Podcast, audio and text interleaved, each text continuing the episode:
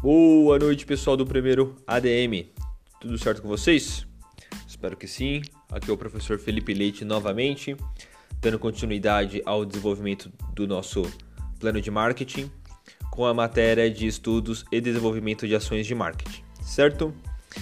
Ah, na aula de hoje, a gente vai aprender uma nova ferramenta que a gente vai utilizar dentro do dentro do plano de marketing, tá bom?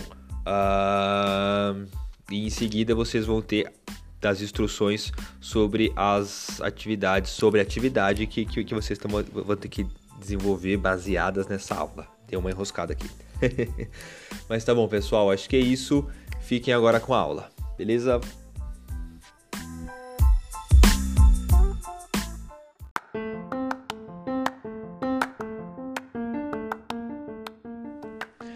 Então vamos ao nosso conteúdo, pessoal. Na aula de hoje, nós vamos dar continuidade às bases tecnológicas, né, que, que são diretrizes do Centro Paula Souza e da forma que eu tinha acordado com vocês e com a com a coordenação, tá bom? Então a gente a, a gente vai dar continuidade às ferramentas que são aplicadas no plano de marketing, certo? Ah, e a ferramenta que nós vamos ver hoje é análise SWOT ou FOFA. Hum, confesso que não me recordo se eu já tinha visto isso com vocês em sala de aula. Se eu já vi, é importante vocês reforçarem essa ferramenta porque ela é amplamente utilizada em diversas áreas da administração, não só no marketing, tá, pessoal? Então a aplicação dela é bastante abrangente, é importante vocês terem essa ferramenta na ponta da língua. E se vocês ainda não viram, vão aprender agora, eu vou consolidar agora, porque daqui para o final desta aulinha eu vou pedir para vocês aplicarem, para vocês replicarem essa ferramenta no objeto de estudo de vocês. Tudo bem? Então vamos lá.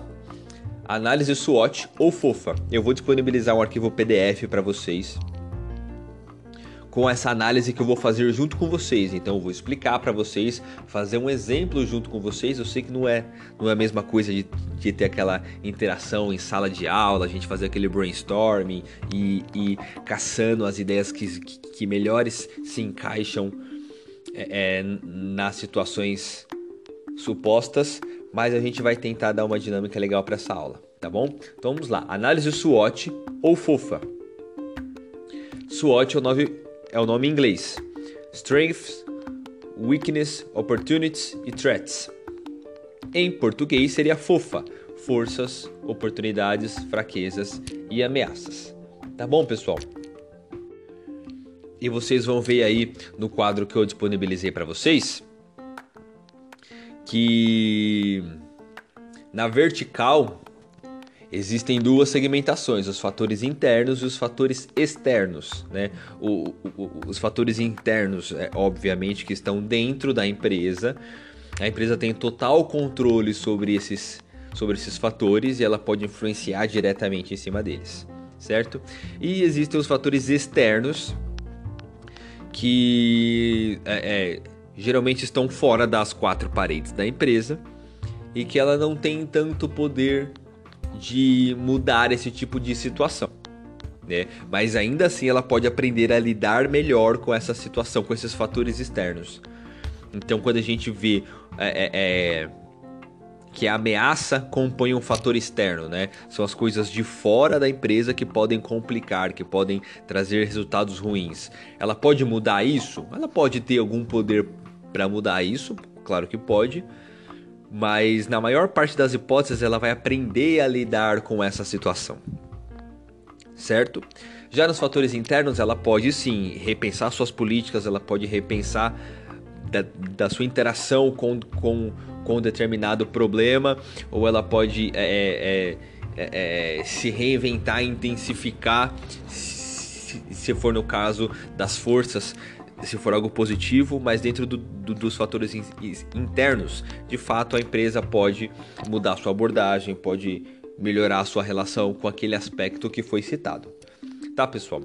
Já no eixo X, na horizontal, nós vemos na parte de cima da tabela os fatores positivos e os fatores negativos, né? E isso também não tem muito o que eu explicar, né? O fator positivo é que ajuda a empresa e os fatores negativos é que tem um potencial para atrapalhar a empresa, né? Então, quando a gente vê essa intersecção, quando esses, essas duas qualidades se juntam, é o que compõe as forças, as fraquezas, as oportunidades e as ameaças. Vamos lá. Fator interno positivo é força. É um fator que existe dentro da empresa que tem um potencial muito bom que tem, um, tem uma desenvoltura muito boa.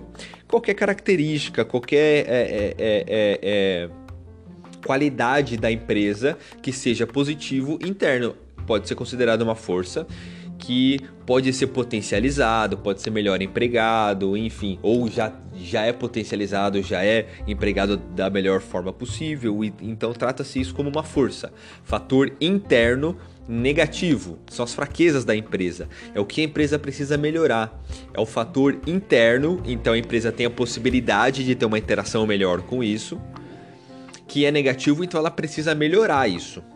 Certo, pessoal? Então, fator interno negativo, fraqueza. Fatores externos, fora da empresa, que são positivos, são oportunidades. São coisas que a empresa pode explorar melhor são coisas que a, a, a, são, são, são qualidades, são situações, são conjunturas que a empresa uh, pode potencializar dos seus ganhos em cima disso ou pode explorar isso de uma forma mais proveitosa. Tá bom, pessoal? E os fatores externos negativos são as coisas que estão alheios à da interferência da empresa que podem prejudicá-la. Né? Então são as ameaças, o que a empresa precisa estar monitorando constantemente, o que, o, o que a empresa precisa acompanhar de perto, que pode atrapalhar o desenvolvimento da empresa lá para frente. Tá bom, pessoal? Acho que tá bem explicadinho. Se, se vocês tiverem dúvidas, comentem aqui embaixo. É, a gente bate um papo sobre isso ou me chamem lá no privado. Eu tô aberto a receber qualquer crítica, sugestão uh, dúvidas, é só me chamar, é só me chamar lá que a gente bate um papo, tá bom? Eu geralmente respondo em horário de aula, tá, pessoal? Eu não ando tendo, tendo muito tempo para responder fora o horário de aula, tá bom? Bem, então vamos desenvolver um, um exemplo juntos aqui?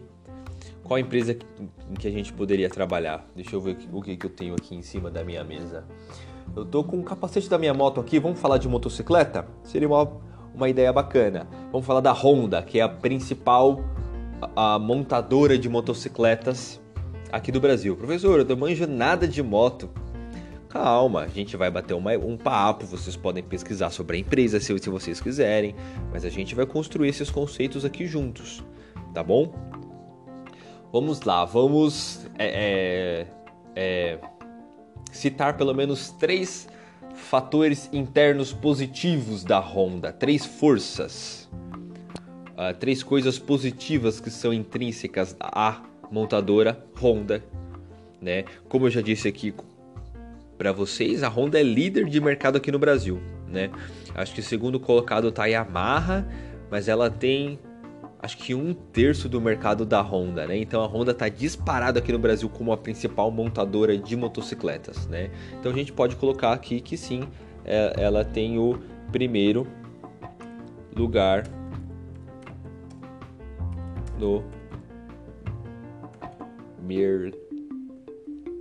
mercado interno. Eu vou mandar esse arquivo aqui para vocês, tá bom, pessoal? Fiquem tranquilos. Primeiro lugar no mercado interno. Um outro aspecto positivo da Honda, né? Ah, eu acho que a Honda é, é, propõe uma diversificação de motos bem grande, né? Ela tem da, até a Pop 100, que é a moto de entrada, mais baratinha, né? mais simples até motos de um segmento de alto padrão gigantesco, né? Então ela tem uma, assim, uma, diversif... uma diversificação de produtos super interessante. O que, que vocês acham? Vocês concordam comigo? Se discordar de mim, comenta aqui embaixo. Nossa, tô, tô, tô parecendo um youtuber, né? Mas enfim, é a forma de eu incentivar vocês a gente bater um papo, a gente trocar uma ideia sobre os assuntos. Esse tipo de interação dentro de sala de aula é imprescindível. Preciso tentar estimular vocês a fazerem isso aqui também através dos meus podcasts, né, pessoal? Então, voltando, a Honda tem uma diversidade de, de, de produtos muito grande. Tem das motos de altas cilindradas, esportivas, uh, até as motos de baixas cilindradas, é, tanto as scooters quanto as das mais normais, né? É, é tem as 500 também que são muito bonitas. Tem a tem, tem a 500 que é estrada que é que é para que é para off-road, tem a 500 que é para que é street, né, que é para rua. Então ela tem uma tem uma diversidade de, de produtos bem legal. Acho que a gente pode elencar isso na Honda. E como mais uma característica, eu acho que a gente pode falar do nome Honda, né? Tanto para carro quanto para moto, o, o, nome Honda é muito imponente no, no mercado internacional. A, a, a, reputação é muito positiva. Eu acho que a gente pode elencar isso como uma, como uma força, né, pessoal? Coloquei aqui então renome internacional, certo? Vamos para as fraquezas. Quais são as fraquezas em que a gente pode elencar da Honda? fatores internos negativos, pessoal. A gente pode citar que existem alguns modelos da Honda que têm problemas crônicos, né? É...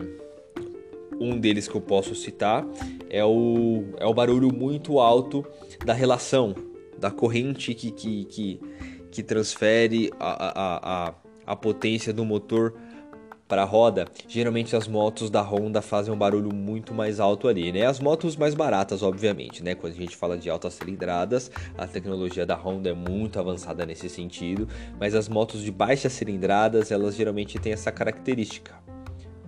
É, é de, de, geralmente fazer muito barulho naquela região da, re, da, da relação, que é ali onde a corrente passa. A gente pode colocar isso como um fator interno negativo, certo?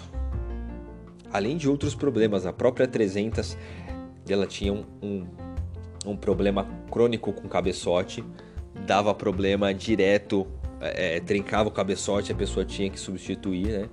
Direto não, né? Mas com uma certa frequência. Eu acho que é um problema que a gente pode listar aqui, certo?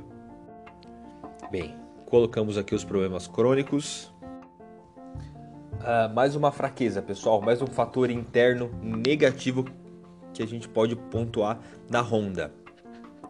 Então, é, de uma característica que é, é, é, interna que acaba sendo um padrão dentro do Brasil são os altos valores de peças originais, né, pessoal? Hoje em dia, qualquer tipo de veículo que você tenha, seja ele motocicleta ou um automóvel, os valores das peças originais nas concessionárias são absurdos. Infelizmente, a gente pode colocar isso como um fator interno negativo Certo, pessoal? Vamos pensar aqui um outro fator interno negativo que possa ser uma fraqueza da Honda. Eu já vi um pessoal comentando que o pós-venda da Honda não é legal. Quando você tem algum tipo de problema que você precisa acionar da garantia da Honda, você tem uma dor de cabeça muito grande, você tem é, é, é chá de cadeira, os caras te deixam esperando lá no e-mail 10, 15, 20 dias pelo menos a experiência que eu tive alguns anos atrás com a Yamaha foi muito positiva. Eles me deram toda a atenção, foi um pós-venda muito competente, apesar da moto ter dado problema. Do pós-venda deles foi, foi muito bom e eles me, me solucionaram toda a situação em torno de 15 dias, né? Então a gente pode citar isso como um fator interno negativo da Honda, o pós-venda. Lembrando que nós estamos falando de motocicletas, tá, pessoal? Então, é claro que eles têm a, a, o, o, setor de carros também, mas o nosso foco aqui é motocicletas, tá bom?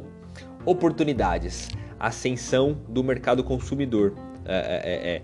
aqui no Brasil, o, o, o, o, número de motos que são emplacadas está tá numa dinâmica muito grande em ascensão, né?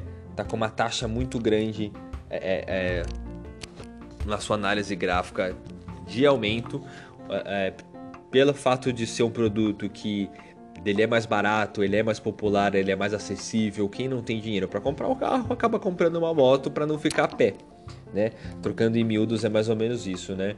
Então o, o, o mercado consumidor brasileiro dele tá em ascensão para as motocicletas nos últimos tempos, principalmente as de baixa cilindrada, as de baixo valor agregado. Tá bom, pessoal? Mais um fator externo positivo que pode ser uma oportunidade para a Honda a baixa cotação do petróleo, né? O, o, o petróleo hoje em dia está muito barato, tanto é que a Petrobras já anunciou consecutivos é, reduções, consecutivas reduções de preço tanto da gasolina quanto do diesel, né? Então o mercado internacional acaba dando uma pressionada do preço do petróleo para baixo, é claro que isso demora um pouco para chegar na bomba, mas acaba chegando na bomba a gente tem um produto um pouco mais barato. Beleza, pessoal? Mais um fator externo que seja positivo, mais uma oportunidade para a Honda, eu acho que pode ser das exportações para a América Latina, né? A Honda já tem fábrica aqui no Brasil e pela é, é praticidade, pela mobilidade, ela pode expandir isso para toda a América Latina, né? Uh, é, uma, é, um, é, um, é um ponto que a Honda pode explorar muito melhor nesse sentido de tentar popularizar, não só no Brasil, mas em todo o continente sul-americano, sul-americano a, a sua marca e os seus produtos. Concordam comigo? Vamos lá. Ameaças, os fatores externos negativos que podem influenciar negativamente na Honda, né? Apesar dela ser a, a a, a principal montadora de, de motocicletas aqui no Brasil, é, ela sempre vai sofrer a, a, a, ameaça da concorrência, né? A Yamaha é uma empresa muito sólida a nível mundial. A, a, a Honda disputa é, é, é, pau a pau com, com, com a Yamaha nesse segmento mundial. Então a Honda disputa bem de perto junto com a Yamaha, né?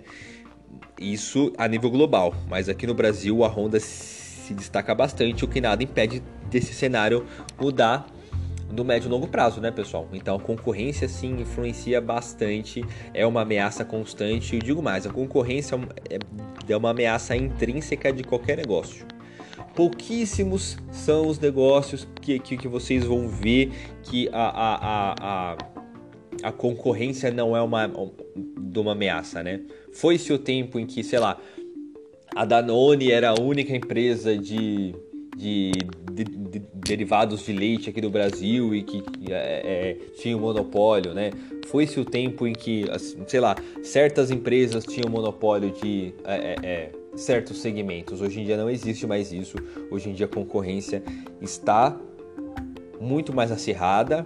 E venhamos e convenhamos, eu como consumidor pretendo que fique cada vez mais acirrada, porque a concorrência é, é, é, é essencial para ter uma boa dinâmica de mercado, para o consumidor ter as suas necessidades atendidas, para os preços caírem, né? Incentivando a produtividade. Então a concorrência é importantíssima para todos, mas para a individualidade de cada empresa é uma ameaça. Tá bom, pessoal? Uma outra ameaça, a conjuntura atual que a gente está passando, né? A, a, a, crise econômica que é, está surgindo dessa pandemia.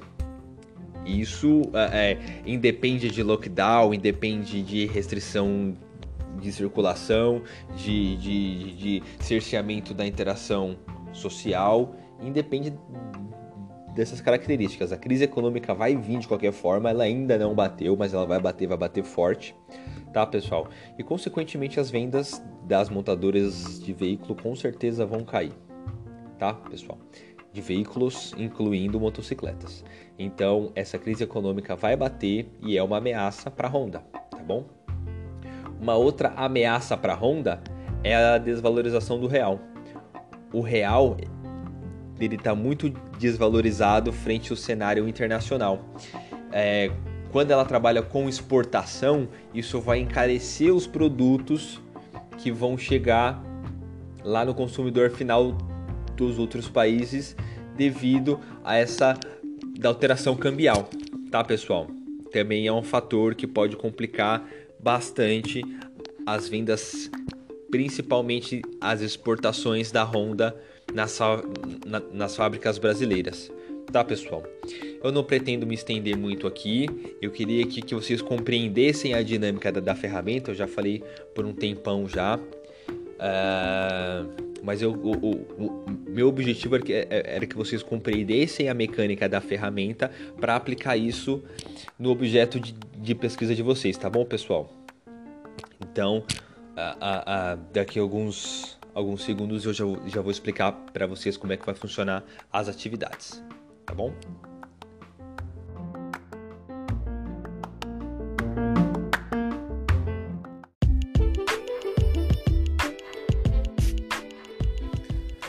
Bem, pessoal, vamos lá para a atividade de vocês. A atividade de vocês vai ser a seguinte: vocês vão precisar é, fazer o mesmo exercício que eu fiz com, com vocês aqui no podcast, vocês vão fazer com a empresa objeto de pesquisa de vocês, certo? Então vocês já escolheram a empresa, já da definiram, já trabalharam com algumas ferramentas em relação a ela e a próxima ferramenta que vocês vão ter que desenvolver é essa análise SWOT tá bom? Com três itens de cada, cada segmento, então serão três aspectos internos positivos, três aspectos internos negativos, três aspectos externos positivos e três aspectos externos negativos, no total de 12 características. Compreendido? A, a data de entrega vai ser na sexta-feira, dia 29 tá bom? É o último dia para entrega, então até dia 29 às 23h59 vocês podem realizar essa entrega, tá bom? De preferência em PDF, de preferência nos grupos que foram organizados em sala de aula para a gente manter o nosso plano de marketing a, a, a, na estrutura que a gente tinha é, proposto lá no comecinho do semestre, em sala de aula. Tá bom, pessoal? Estou à disposição se vocês tiverem alguma dúvida, só me chamar aqui. Qualquer novidade, eu estou à disposição tanto no chat quanto nas, nas nos comentários aqui embaixo. Tá bom? Uma ótima noite a todos. Estou com saudades. Até breve.